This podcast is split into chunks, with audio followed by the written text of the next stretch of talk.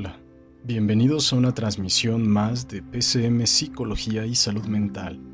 Yo soy Rodrigo, soy psicólogo clínico y soy psicofisiólogo, y en esta ocasión hablaremos de un tema muy importante pero que pasa totalmente desapercibido por los tiempos modernos que vivimos.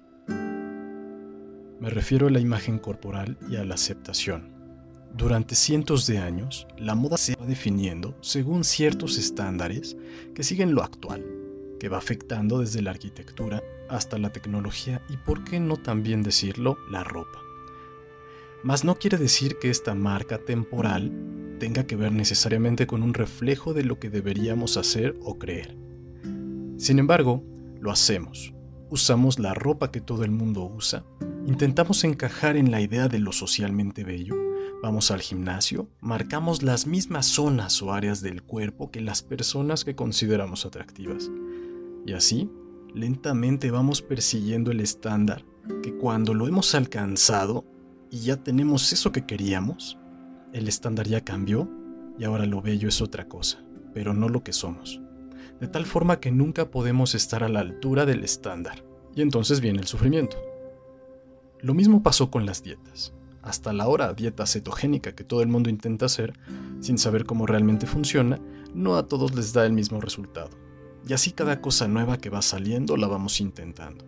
Porque queremos estar en forma, queremos vernos bien, queremos subir selfies atractivas, queremos parecer alguien valioso en una foto. Hoy vengo a hablarte de una categoría clínica llamada dismorfia. La dismorfia corporal es un trastorno de salud mental en el que no se puede dejar de pensar en uno o más defectos percibidos en la apariencia física. Un defecto que parece menor o que no puede ser percibido por los demás, pero para ti sí puedes sentirte tan avergonzado e intimidado, inclusive ansioso. Es posible que evites muchas situaciones sociales, como ir a la playa, ir a una reunión, ponerte un bikini o acudir a alguna fiesta. Sin embargo, lo que ocurre actualmente nos lleva a tener trastornos de este tipo, donde constantemente buscamos esa figura que no podemos tener. Te lo explicaré de esta forma de cada 10 personas en este planeta, muy probablemente 7 u 8 no tienen un cuerpo que podría considerarse bello bajo los estándares actuales de un crítico de belleza. Sin embargo, el hecho es que tú no te enfocas en esas 7 personas, sino en las otras 3, aquellos artistas simétricos, perfectos en apariencia. Y de momento olvidamos que una gran parte del mundo no es así, con lonjitas, con un ojo más pequeño que el otro, con una pierna más larga, con manos más pequeñas o pies demasiado grandes, muchos lunares o piel muy pálida, en fin, todas esas particularidades que buscamos esconder con maquillaje, ropa o peinados, no son más que lo más bello que tenemos. Somos imperfectamente perfectos, porque no necesitamos cumplir con un estándar de belleza ante nadie. Más de una vez he escuchado a un paciente o a un amigo decir, que se sienten horribles, que son feos, que tienen las piernas muy gordas o muy flaquitas, que si la nariz es muy rara y que quién los va a querer así. Yo te diré, no solo habrá alguien a quien le guste, sino habrá alguien que te diga, yo quiero esos ojos en mis hijos, quiero ese cabello en mi almohada, quiero tenerte a mi lado porque simplemente te considero perfecto o perfecta.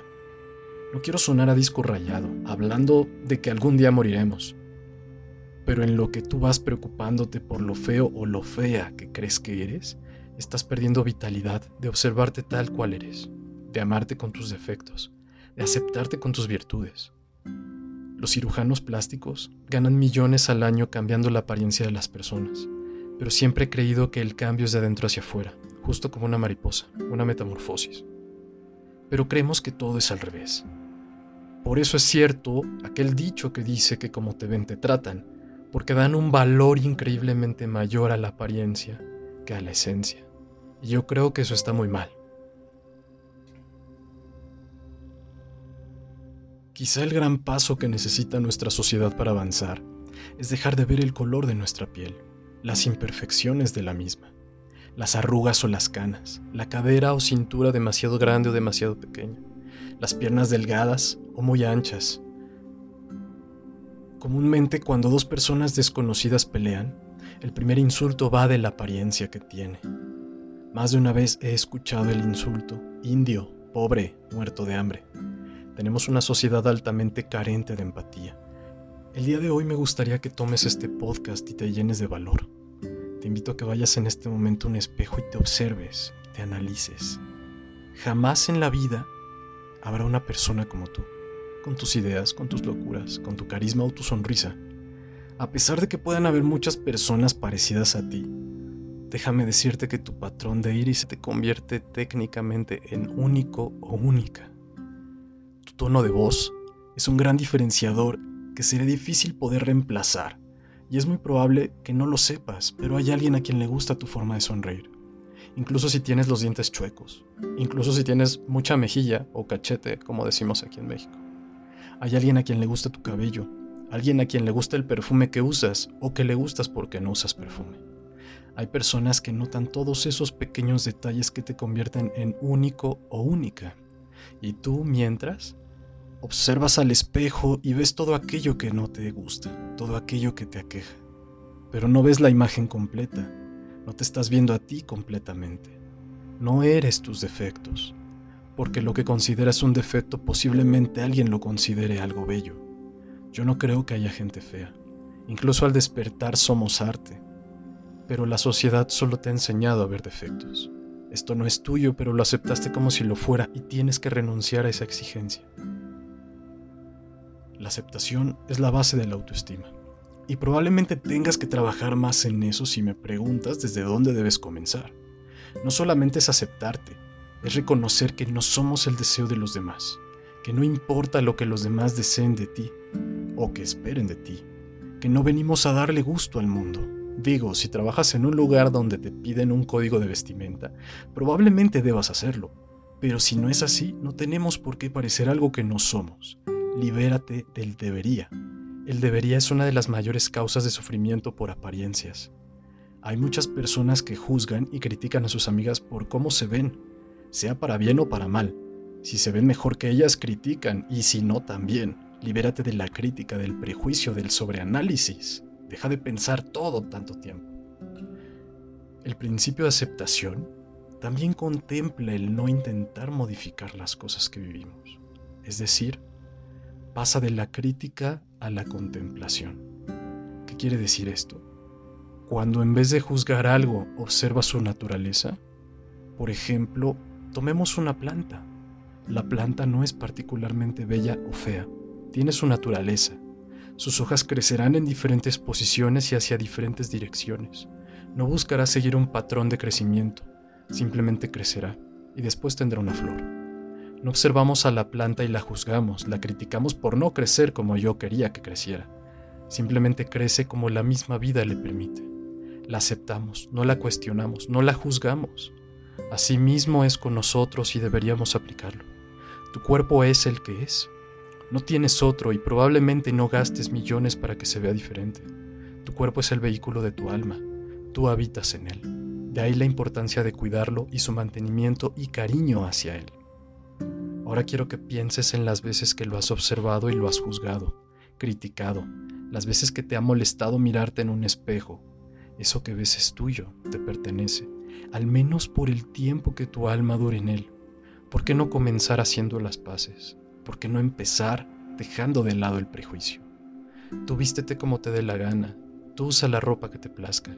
No te preocupes tanto por el que dirán, por el que piensen, o el si se ve bien o se ve mal. Para vivir no hay edad, para amar a nuestro cuerpo tampoco. Desafortunadamente, no es una clase que se dé en una escuela, la de amor propio. Esta vez no te hablé de neurociencias, pero claro que existe un impacto a nivel de nuestro sistema límbico cuando nosotros tenemos un pensamiento devaluativo respecto a nuestra imagen corporal, y se vuelve hábito tener esos pensamientos cuando nos vemos en el espejo, segregando más cortisol, estresándonos, y por ello conviene comenzar a cambiar la forma en la que te ves y la manera en la que le hablas a tu cuerpo. Trátate con amor, háblate bonito. Después de todo, si no comienzas tú contigo, ¿cómo esperamos que los demás lo hagan? Con eso no quiero decir que la gente es mala contigo, pero no lo seas tú contigo. Te tienes a ti para tu ayuda, no en tu contra.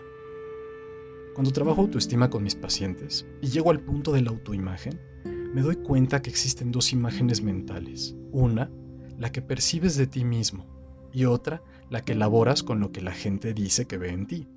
Entre esas dos, realmente le haces más caso a una o a otra según el momento, pero de lo que me doy cuenta es que nos cuesta trabajo aceptar, reconocer y recibir halagos sobre nuestra imagen. Lo dudamos. Muchas veces nos volvemos inseguros por no tener una buena idea de cómo nos vemos. A veces el autoestima se destruye con esos comentarios o burlas, y también incluso críticas sobre nosotros. Finalmente quiero cerrar este podcast con un mensaje para ti. Comienza a cultivar el amor propio, la aceptación como te decía. Cambia la crítica por la contemplación. El acto contemplativo implica observar, simplemente observar, vivir, no pensar. Te invito a intentarlo. Existen incluso meditaciones de contemplación que te ayudarán a poner en práctica este consejo.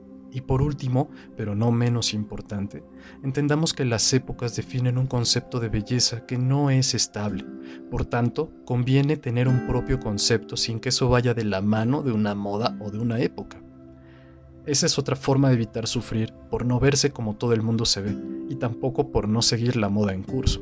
Ah, y se me olvidaba, los críticos de moda, en última instancia, son expertos en ese concepto temporal no significa que sean expertos en cómo debes vestirte o cómo deberías verte tú.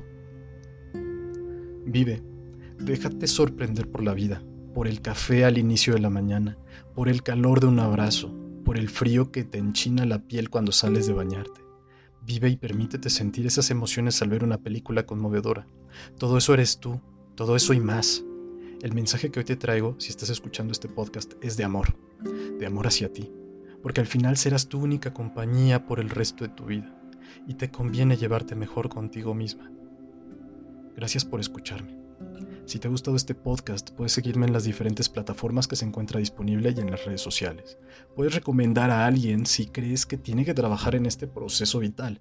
Y nuevamente gracias por estar, por existir y por compartir estos momentos conmigo. Y sobre todo por coincidir en este camino llamado vida. Soy Rod y nos escuchamos en la siguiente transmisión de PCM Psicología y Salud Mental. Cuídate mucho, te mando un abrazo enorme y adiós.